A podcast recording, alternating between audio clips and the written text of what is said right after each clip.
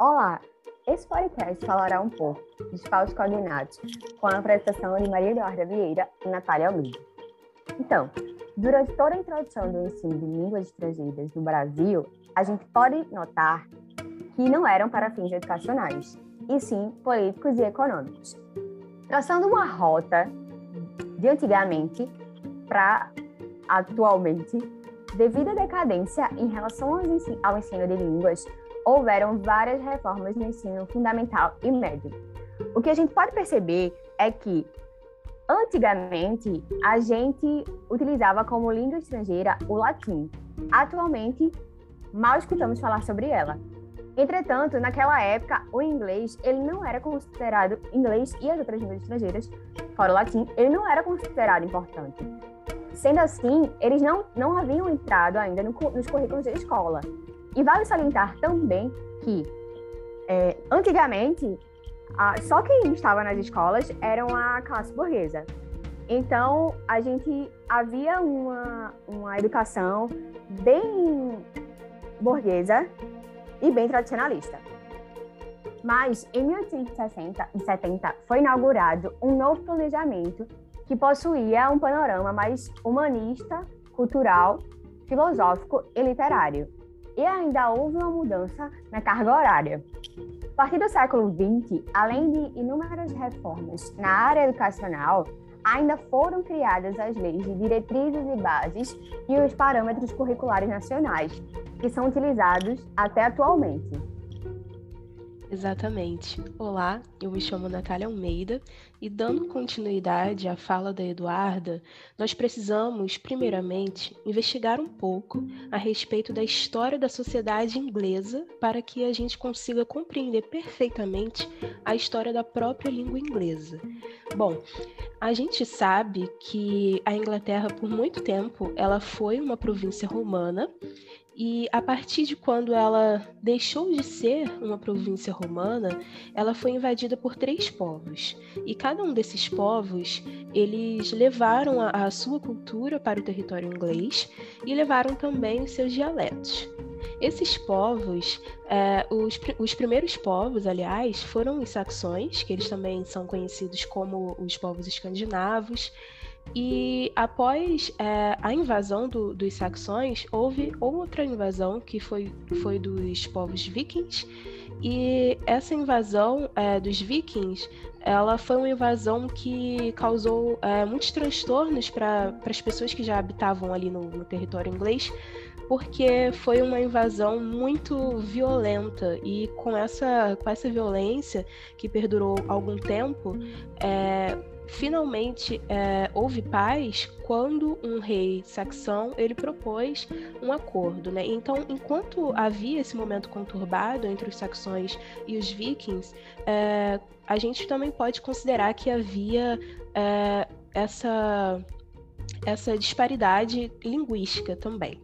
Então, nesse período de paz que foi estabelecido por esse rei saxão, é, passou então a, a, existir definitivamente uma nação inglesa. Né? Então, é, as invasões, primeiramente pelos saxões, depois pelos escandinavos, foram invasões apenas assim consideradas invasões de território, que hoje a gente enxerga como o território inglês, mas que até então não era considerado uma nação quando é, de fato essa, essa paz ela reinou nesse território que agora passou a ser definitivamente uma nação, é, tinha ali então definido pelo rei uma religião, que era a, a, religião católica, e também tinha uma língua definida. Então, aqueles dialetos que anteriormente os povos saxões trouxeram para aquele território, eles foram deixando é, de lado esses dialetos e passou-se então a utilizar a língua do rei, que era um inglês conhecido como o inglês do rei. É, esses, esses povos saxões, eles vieram é, das, das terras que hoje a gente conhece como Alemanha, Holanda. Já os vikings, eles vieram de regiões que hoje é a Suécia, a Noruega. E enfim, a gente percebe então que houve esse momento em que a, a, a, paz supostamente reinou nesse território inglês, só que isso não durou muito tempo, porque houve ainda uma outra invasão, né? Como eu havia dito, foram três povos. Então, a, a terceira invasão é, foi uma invasão que desestruturou muito mais é, todo aquele ambiente, toda aquela sociedade, porque foi a invasão dos povos normandos, que eram povos que eram oriundos da, da França e que então, assim como todos os outros vieram e é, obrigaram ali é, a utilização da, da, sua língua e da a crença na, na, sua na sua religião, os povos normandos também estabeleceram ali a língua inglesa como a língua oficial, aliás, a língua francesa como língua oficial. Então a gente percebe que o panorama é, de construção da, da sociedade inglesa é um panorama conturbado, um panorama de invasões, de guerras, de violência e de imposição, né? inclusive de uma língua uh, sobre a outra.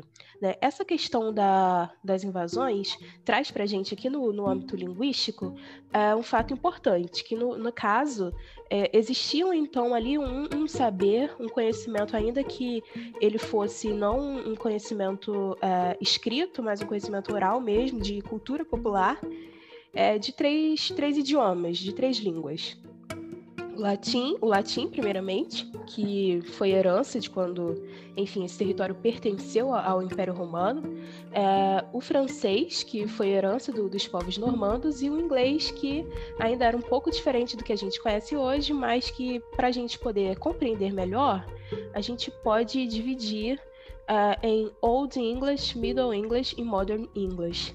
Né? Então, é, falando um pouco a respeito dessa, dessa divisão, a gente percebe que no, no período do Old English é, é, o período que corresponde não a uma língua inglesa, uma língua em si, mas o, o período que é, corresponde ao uso daqueles dialetos que foram é, levados pelos povos saxões e que sofreram grande influência do, da língua latina.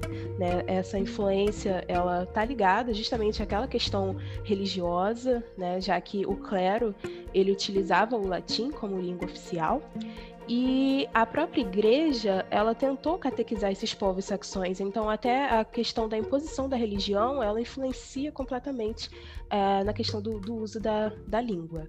Já a respeito do Middle English, a gente é, entende que é o, o, momento em que os normandos, eles dominam ali aquele território, então a gente percebe que há ali o uso contínuo do, do clero pelo, pelo latim, mas também há a imposição na corte, né, ou seja, a nobreza, ela passa a utilizar a língua francesa e, consequentemente, é, as camadas mais baixas da sociedade acabam tendo um contato ou outro também com o francês.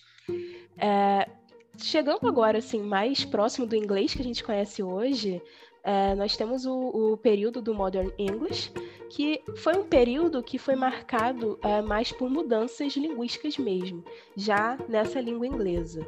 Né? E isso, é, um adendo, é que por que, que esse, o Modern English é marcado por essas mudanças especificamente na língua inglesa? Porque nesse período antes é, de chegar no, no, Modern English, esse período do Middle para o Modern, é, a gente vai ter aí um forte nacionalismo inglês, porque por questões políticas, questões territoriais, é, a França, as pessoas que residiam na França não podiam residir na, na Inglaterra e vice-versa. Então, os franceses que ficaram na, nesse território inglês, eles passaram a, a tomar esse, é, como nós podemos dizer, esse espírito, né, Eduarda, de nacionalismo mesmo, é, então eles passaram a, utilizar exatamente a língua inglesa. Então, devido a esse espírito de nacionalismo, o inglês acabou ficando ali, de fato, se concretizando ali como uma língua é, do, do país, da nação. Então, por isso, essas mudanças elas aconteceram exatamente na língua inglesa, que já era considerada a língua inglesa que a gente é, conhece hoje. E, é, aliás, esse período foi o período que padronizou o que a gente conhece hoje, né? Passou a ser conhecido como o período da padronização da língua inglesa, porque é, nós temos mudanças que são é, mudanças nos sons, mudanças nas estruturas gramaticais, e tudo isso, é, essas mudanças, ela, elas acarretaram o inglês que a gente conhece hoje, mas elas também é, intrinsecamente, elas guardam ainda consigo todas essas influências é, dos três povos que invadiram ali o território há muito tempo atrás. Né? Então, trazendo para o nosso assunto dos falsos cognatos, é, qual seria então, né, de fato, essa essa relação entre a história da, da língua inglesa, né, que eu tentei aqui brevemente relembrar, e os falsos cognatos. Né? A, a relação que a gente pode é, utilizar é que devido a tantos empréstimos e mudanças linguísticas, o vocabulário da língua ele foi construído com base é, nessas três línguas que já foram faladas no, no, território e enfim elas deixaram a sua marca né e essa marca ela foi deixada tanto na fonética quanto nos outros aspectos da língua. Então aí é que entra a questão sociolinguística é, da, da, desse assunto, da língua inglesa, especificamente da importância de levar esse assunto para a sala de aula. Porque, por exemplo, se a gente mostra para o nosso aluno que a palavra England ela deriva do período saxônico, isso já traz uma, uma proximidade, querendo ou não, do aluno, um contato, um interesse do aluno, talvez, é, por conhecer um pouco também de questões socioculturais e perceber que a língua ela, não está isolada da história, ela não está isolada é, da geografia, enfim, de todas as mudanças que acontecem nas sociedades. Né? Se a gente explicar também que a palavra chicken ela vem de influência francesa e ainda que outras palavras elas tiveram a, a, modificação do som como fine, né, que antes não se pronunciava dessa forma e isso veio, é, esse som veio a ser definido, essa pronúncia veio a ser definida a partir do, da padronização que ocorreu no período do Modern English. Então, é, com é, esses aspectos, o nosso aluno ele dominando esse, esses aspectos, é possível sim o que o, o professor ele consiga fazer um bom trabalho. E é justamente essa conversa que a gente tenta é, ter aqui nesse, nesse podcast que a gente procura compartilhar com vocês. Isso, Natália. A gente pode observar as interferências da igreja mesmo em muitas, muitas nações, não é isso? Assim como no Brasil, teve aí também nos países que tu falou com a gente, né? E aí a gente então parte para uma discussão crítica sobre os falsos cognatos em si. Então, é, essa temática, ela é interessante trazer para a sala de aula, porque quando a gente está em sala de aula com o professor, a gente tende a ser um facilitador do assunto para aquele aluno, certo? Então, é, a gente tem que falar de uma forma clara e que o aluno consiga captar a ideia de assunto. Sendo que é, esses falsos cognatos, eles não podem ser ensinados de qualquer maneira, tá? É, a definição dele vai ser extremamente importante para que os alunos não se confundam quando eles tiverem é, vistos outras formas de falsos cognatos, tá certo? Em relação às dificuldades em levar esse tema para a sala de aula, esse processo, ele, ele se inicia pela nomenclatura. Quando a gente fala sobre falsos cognatos, false friends, essa nomenclatura, ela pode confundir a cabeça do aluno. E por que ela vai confundir a cabeça do aluno? Porque ela pode confundir, na verdade, a cabeça do aluno.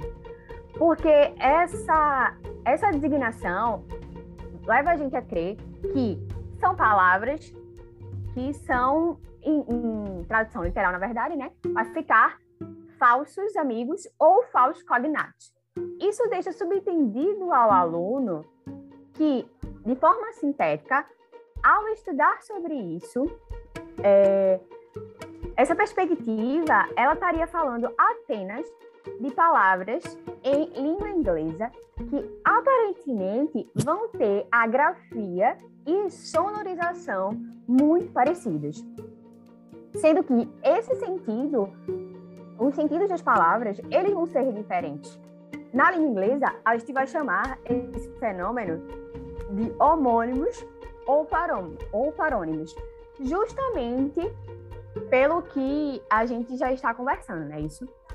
E aí, esse equívoco, ao ensinar é, essa temática para nossos alunos, acontece por quê? quando a gente fala sobre false friends, false cognatos, a gente leva o aluno a crer que, de certa forma, é, ele vai excluir o fato de que esse assunto vai abordar tanto os vocábulos de etimologias comuns quanto os vocábulos de etimologias diferentes, tá certo? Então, abre aí na cabeça do nosso aluno que esses vocábulos, eles não apresentam aspectos que vão se diferenciar. E aí, esses discentes acabam indo é, em questões de que as palavras, elas supostamente vão ser parecidas, tá ok? Então, segundo Miranda, é, cada vez que encontramos uma palavra em uma língua estrangeira que efetivamente é igual ou parecida a uma da nossa língua materna, é, temos uma tendência aí a lhe conferir a mesma significação, independente se as significações elas entre uma e outra conhecida ou não, tá certo? Então, nas escolas é inegável que esse professor ele vai tentar facilitar ao máximo o estudo, o como é que se diz? O ensino o mesmo, né? Isso, obrigada, Natália. O ensino dos falsos cognatos, tá certo? Então, a gente vai ter um teórico que se adequa mais ao que eu e Natália imagina de nomenclatura dos falsos cognatos, tá certo? Que seria o Leonard Downs, tá? Que ele vai dizer que a expressão palavras amigas da onça, ela vai se tornar mais adequada para o que a gente quer passar para esse nosso aluno, tá certo? Então, é, esse sentido dessa forma vai ficar mais claro e objetivo, tá? E aí, Marilei Sabino vai dizer para a gente que a expressão palavras amigas da onça seria muito mais adequada, uma vez que se refere não a exatamente um amigo traiçoeiro e que nos engana, mas alguém que, tentando nos ser útil, torna a nossa tarefa mais difícil. Tá certo?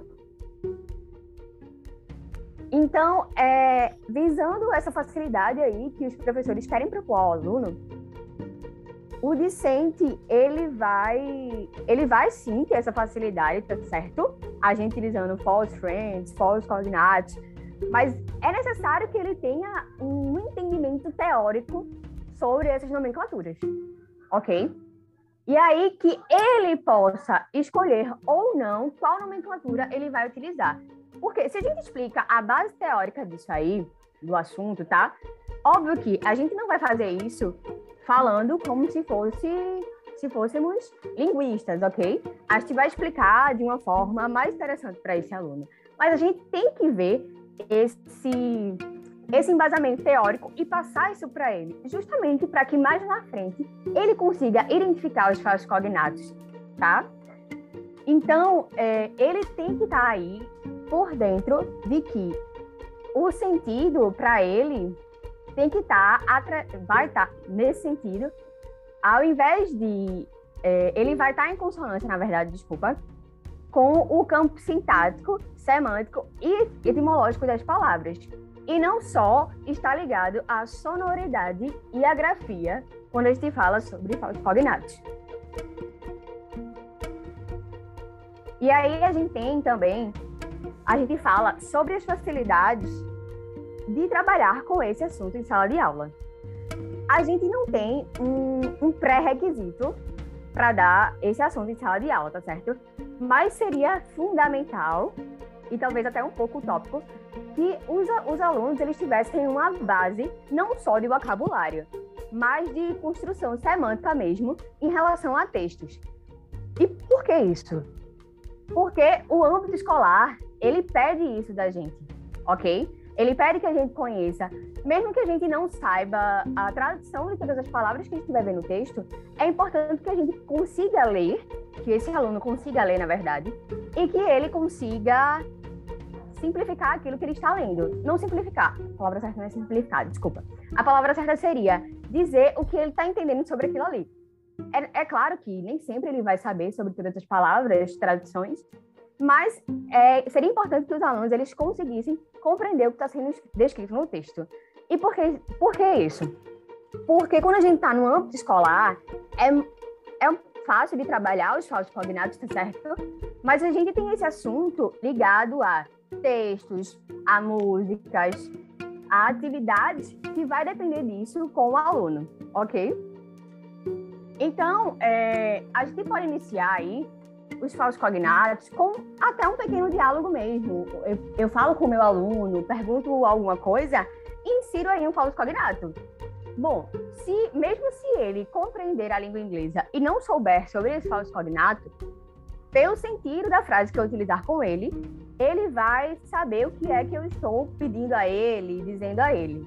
Mas, se ele não conseguir nem, nem falar sobre, nem ter noção sobre o que eu estou perguntando a ele, o que eu estou conversando com ele, então ele vai estar tá na estaca zero, ok? E aí, essa estaca zero, ela não é interessante nem para o alunado e nem para esse professor que está à frente, na sala, na, que está à, frente à, à sala de aula. Então, é importante aí que, que esse docente, que o docente, ele defina essa temática e explique aí o sentido das nomenclaturas que existe, ok? Porque o assunto, ele não é um assunto de grande complexidade, como eu disse anteriormente. Ele é, esse assunto ele exige uma dedicação, tanto por parte do docente, quanto por parte do aluno. E aí também é necessário organização e principalmente ambientação, contextualização de textos por parte desse docente, para que esse ensino dos falsos cognatos ele não fique simplesmente em ser decoreba, tá? Porque é isso que eu estive em sala de aula, quando os professores vão apresentar sobre falsos cognatos.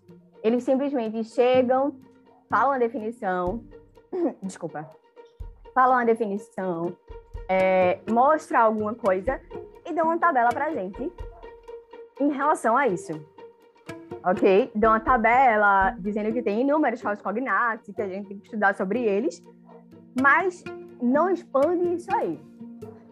E o que nosso aluno do século XXI ele deseja é que esses termos, eles, eles vão estar dispostos, na verdade, em vários lugares. E esse nosso aluno, ele busca um emprego situacional desse, dessa temática. E é o que deveria acontecer, na verdade eles já estão, nosso alunado, ele já vai estar num campo de que ele assiste série, escuta música, vê jornal, vê tirinha, tudo isso em inglês. E mesmo se não acontecer isso, a gente tem um exemplo muito simples, que é o push. Push, desculpa. E o que seria? Tipo, pra gente, quando a gente observa assim, a gente não tem. não tem. Não, não imagina o que significa aquela palavra. Pra gente, nativo, do nativo, que fala português, a gente vai pensar que é puxar, não é isso? É o que a gente imagina. Mas push não significa puxar, significa empurrar. Então, a gente tem que passar esse assunto para o aluno de forma que ele compreenda simplificado, mas não simplificar tanto assim, para que no futuro ele consiga observar esse assunto aí em textos, em outras discussões e consiga identificar, ok? É, então, exata... Desculpa, é, rapidinho. Pode falar, Natália. É, exatamente a respeito é, desse último ponto aí que você falou, né, das questões do, do uso, é, que o aluno ele vai procurar empregar essas palavras na, no seu cotidiano, né? E é justamente isso que está presente em uma das habilidades é, que precisam ser desenvolvidas é, em língua inglesa com o aluno que está lá na, na BNCC, né, que é a nossa base nacional comum curricular, que diz que o nosso aluno ele precisa reconhecer, justamente com o apoio é, de pistas que o contexto ele vai dando, o aluno ele precisa conhecer é, reconhecer, aliás, o assunto e informações principais em textos orais sobre temas familiares. Né? Então, é justamente essa questão de aplicar isso no cotidiano e com a ajuda, inclusive, de palavras que não são é, amigas da onça, né? de palavras que são de fato cognatas. Né? Porque se o aluno souber quais são essas palavras que, de fato, é, poderíamos dizer que da MET, né, que são as cognatas, é, ele também vai conseguir diferenciar as que não são, né, e que isso é, é posto na, na BNCC e nós, enquanto professores de língua inglesa, precisamos também levar esse documento em consideração. Isso, Natália. E aí a gente tem que desmistificar o que os alunos eles acham sobre língua inglesa e o que na verdade é passado para eles. Porque atualmente nas escolas a gente vê muito a utilização de gramática, tradução. Mas para esse aluno do século XXI é necessário que a gente tenha uma ambientação, contextualização dos textos, que a gente traga algo diferente, porque a, o uso da gramática e tradução ele já está muito ultrapassado. Então eles já não querem mais isso eles têm noção de que eles precisam aprender outras línguas, eles precisam aprender línguas estrangeiras. E o fundamental é começar exatamente assim. O fundamental é que esse nosso alunado ele esteja disposto e que a gente também esteja com eles para fazer com que, para fazer esse entendimento, para dizer para eles que a língua ela funciona dessa forma, certo? Que ela funciona de uma forma fluida, que a gente vai poder utilizar, que mesmo que a gente não viaje para outros países, a língua inglesa, a língua estrangeira, desculpa, língua inglesa, ela vai estar muito inserida no nosso campo. Assim, a palavra push, ela tá em todos os lugares, praticamente, que a gente vê, abre uma porta atualmente. Se a gente tá num, num comercial, se a gente vê comerciais em inglês, às vezes, que aparece até no YouTube. Então, eles tem que ter essa noção de que a, o ensino de língua estrangeira ela vai estar tá aí justamente para fazer com que a gente entenda isso, claro, apresentando a gramática, apresentando os assuntos, mas que a gente, como professor, consiga desmistificar isso do aluno, tá certo? E que a gente consiga fazer que ele aprenda de forma lúdica. Então, aí a gente vai falar um pouco também sobre as propostas de atividades sobre os falsos cognatos, tá certo? Com nossa amiga Isso. Natália. Exatamente. É, se a gente é, considerar, então, tudo que foi colocado aqui é, pela, pela Duda, é, se a gente considerar as dificuldades, né, que elas se encontram principalmente em questões, é, eu diria que a dificuldade de, desse assunto, ela se inicia com o professor, né, nas questões teóricas, é, de, primeiramente, o professor compreender esse assunto para ele, assim, poder compartilhar com, com seus alunos. Né? E uma vez que o professor ele compreende esse assunto, ele compreende essas disparidades teóricas em relação aos termos que são dados a esse assunto, a essa temática, ele vai se sentir mais seguro, né, para compartilhar esse assunto, para ensinar esse assunto em sala de aula. Então, se a gente considerar é, que o professor ele já explicou então é, o assunto, explicou o que são palavras cognatas, o que são é, os falsos cognatos, né, os amigos da onça, é, a gente então pode ter uma ideia de que o professor ele pode realizar as atividades. Essas atividades é, o professor ele pode, por exemplo, um exemplo bem simples de atividade que o professor ele não precisa nem de materiais é, externos à, à sua realidade, tá? Ele vai precisar só de um quadro e de um piloto, né? Da, da sua turma presente. É, então, se a gente supor que o professor ele já explicou o que o, a conceituação do, do assunto, que ele apresentou exemplos, exemplos é, de vocabulário mesmo a respeito desse assunto, ele pode então fazer uma atividade que é, faça com que a turma ela trabalhe em conjunto, né? Uma, uma, atividade que trabalhe não só especificamente o assunto, mas também a interação é, e o uso da, da língua mesmo, né? A conversa, o compartilhamento, é, a construção de sentido. Né? Acho que a, a, o termo é, seria esse, construção de sentido é, que o aluno ele pode fazer com seu colega, é, com seu grupo e assim realizar uma atividade sobre o assunto, né? Por exemplo, o professor ele pode dividir a, a sua turma é, em dois blocos e ele pode desenhar o, é, a estrutura do jogo da velha, né, o famoso jogo da velha, é, no quadro e ele pode deixar que os grupos decidam entre si qual será o símbolo. Né? O professor ele pode diferenciar, ao invés de usar o clássico X e, o, e a bolinha, né, os alunos eles podem escolher qual símbolo que vai representar uh, o seu grupo. Feito isso, né, decidido isso, a questão do, do símbolo, dos grupos, é, o professor ele vai explicar a regra do jogo. Né? E a, essa regra do jogo é muito simples. Né? O grupo ele só vai ter direito a uma jogada uh, no jogo da velha se responder corretamente a pergunta. Né? Mas aí, que pergunta? É, as perguntas seriam justamente os usos dos falsos cognatos é, nas frases que aí o professor anteriormente ele, ele deve selecionar essa, essas frases, ele deve selecionar é, o, o, próprio vocabulário dos cognatos e do, dos falsos cognatos para que os alunos eles consigam então saber utilizar cada um, né? E aí, é, se o grupo ele acertar a, a, resposta, então ele tem direito a uma jogada lá no jogo da velha. Se errar, perde a vez, então é a vez do outro grupo e funciona do mesmo, da mesma forma. Né? Então, vence o jogo, obviamente, e conseguir completar primeiro a, as lacunas, né? Fechar ali, uh, seja na, na, horizontal, na vertical ou inclinado ali, enfim, o clássico uh, jogo da velha. Né? Então, com essa atividade, a gente está trazendo a ludicidade para a sala de aula, a gente está trabalhando a interação dos alunos, a gente, é, de certa forma, também trabalha a, competi a competitividade dos alunos, é, que, é, querendo ou não, é algo que os alunos eles se interessam bastante em competir uns com os outros.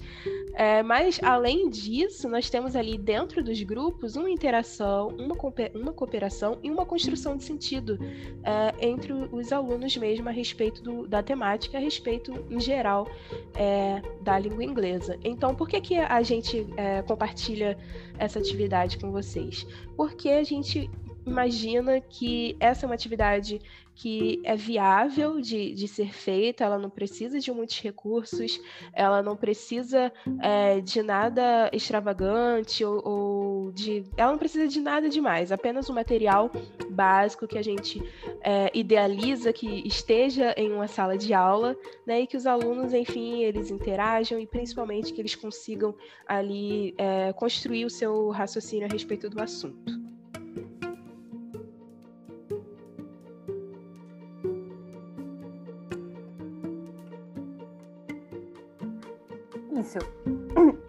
A gente, assim, mesmo que o professor ele seja mais tradicional, ele e ele não, não queira fazer brincadeiras com os alunos, ele, ele realmente seja mais restrito, vamos dizer, nesse campo da universidade, a gente pode simplesmente fazer uma, uma discussão né, sobre esse assunto, encorajar os alunos a, a dizer o que é que eles sabem sobre isso, se eles já viram em algum lugar, se eles já tiveram dúvida, entendeu?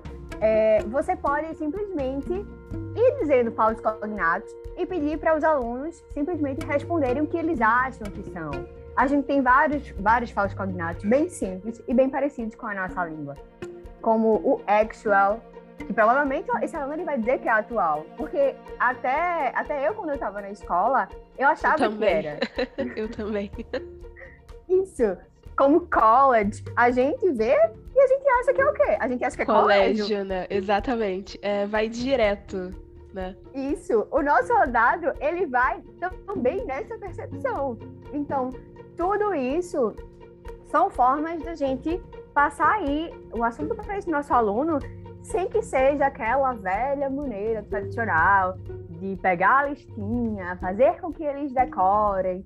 E aí, Fazendo essa atividade dessa forma, dizendo aí quais são os, os falsos cognatos, antes mesmo de entregar essa listinha, faz com que esse aluno ele pense nisso, pense nesse assunto pós-aula, obviamente, de uma forma mais natural, de uma forma que ele vá compreender isso aí de uma maneira simples, sem precisar estar tá decorando, ter aquele, ter aquele, ter aquela necessidade de decorar, sabe? Porque decorar às vezes a, a gente precisa, decorar não, né? A gente precisa memorizar algumas coisas, mas se a gente pode aprender justamente brincando, dialogando, vai ser mais fácil para esse aluno compreender o que é aquela temática. A gente, infelizmente, a gente ainda tem muitos alunos que dizem que o assunto de os assuntos de inglês eles são sistemáticos, que não se interessam por isso, mas tudo isso é uma falha desse sistema que a gente que a gente tem de ensino, sabe? Porque não é para ser dessa forma. É para gente é para haver uma contextualização, é para o professor aí tá ensinando esses alunos de uma forma realmente mais lúdica, né? Então, nosso alunado, ele pede isso, na verdade. Passou-se o tempo que a gente utilizava é, listinhas para aprender falsos cognatos. Claramente, a gente tem muitos falsos cognatos. E é por isso que a gente tem que dizer a esse nosso aluno que tem essa necessidade, sim, de a gente aprender, mas que a gente pode aprender de uma maneira que não seja decorando. A gente vai aprender lendo livro, lendo tirinhas, lendo um pouco de jornal. A gente vai ver os falsos cognatos em várias músicas, vai ver falsos cognatos em, em, em séries, sabe? Porque os alunos eles estão habituados a isso. Normalmente e até mesmo, é, só te interrompendo um pouco, é, a gente vai ver também é, nos próprios memes que circulam entre as redes sociais. Né? Às vezes o aluno ele pode entrar em contato com algum meme é, no Facebook, por exemplo, que aí ele, ele acha que é, a palavra que está sendo utilizada lá, no caso, um falso cognato, significa é, aquele significado que tem a, a, palavra na sua língua materna. Só que aí ele percebe que não faz sentido a graça do meme, no caso, ela, ela não acontece. Então, a partir disso, ele já fica é, instigado, quem sabe até a recorrer à tradução, né, que é, querendo ou não, uma forma que a gente é, melhor conhece para se tratar de, de língua estrangeira, e descobre o, real significado, né? E a partir disso ele passa a perceber que nem tudo é o que parece, né? Isso, Natália. E aí, com os falsos cognatos, a gente também vai estar tá aproveitando para trabalhar as habilidades que a gente tem que ensinar mesmo na, na, na, na sala de aula, né? Isso. A gente vai ver aí que o listen, o speaking, ela vai ser muito trabalhada quando a gente, quando a gente trata desse assunto. Porque não é, não é, não é legal que você traga esse assunto de uma forma tradicional, sabe? É legal que você insira as atividades, que você traga textos. Claro, de acordo com a idade dos alunos, seria interessante, vamos dizer, numa sétimo, oitavo ano aí, como a Natália disse, a gente trazer um meme. Porque a gente atua com isso. Se a gente usa figurinha, os alunos também usam, sabe? Então, é legal que a gente traga isso aí em língua inglesa. É legal que os alunos vejam que o assunto que eles estão vendo, ele está inserido aí nessa nesse nosso mundo mesmo. É, é interessante que ele saiba que o inglês ele vai estar tá aí atuando também dessa forma, dentro e fora de sala de aula. Exatamente. É, então, né, diante de tudo que a gente conversou aqui nesse podcast, é, a respeito desse tema que tem até uma polêmica, né, como a gente viu, a polêmica da nomenclatura, é, mas para além disso é, é um tema que pode ser trabalhado, é, como já foi dito pela Eduarda, é um tema que pode ser trabalhado de forma leve e descontraída, de forma lúdica, e é um tema que os alunos, eles com certeza vão é, experimentar é, a sensação de estranhamento, né? De descobrir exatamente que, ah, eu achei que era isso, e é o oposto disso o significado, né? Então isso para nós, enquanto alunos, é, no processo de aprendizagem, isso marca, né? Quando é trabalhado, aliás, quando é trabalhado de forma ruim ou de forma é, construtiva, isso sempre marca a gente. Então, que nós, enquanto professores, possamos é, marcar os nossos alunos da melhor forma, com é, uma abordagem e um método, com uma aula que seja interessante, que leve em consideração é, os conhecimentos prévios que o nosso aluno ele leva para a sala de aula. Então, né, nesse podcast, a gente apresentou uma breve revisitação do passado da, da sociedade inglesa, né, da formação da, da língua inglesa mesmo. É, e a gente também espera, então, que é, outras pesquisas né, possam aprofundar melhor o tema e que o ensino de língua estrangeira na escola, né, não só o ensino de língua inglesa, mas o ensino das demais línguas estrangeiras, é, que ele se torne é, menos padrão, né? Mas que nem por isso é, ele perca a qualidade. Né? São duas coisas completamente diferentes. A gente acredita que dá para fazer um, um trabalho é, que, que foge um pouco do, do tradicionalismo, mas que é um trabalho eficiente, de qualidade e também né, que é, no ambiente escolar sejam utilizados realmente métodos é, contextuais e dinâmicos que incentive é, outras formas de, de atividades com os nossos alunos. Isso, Nath.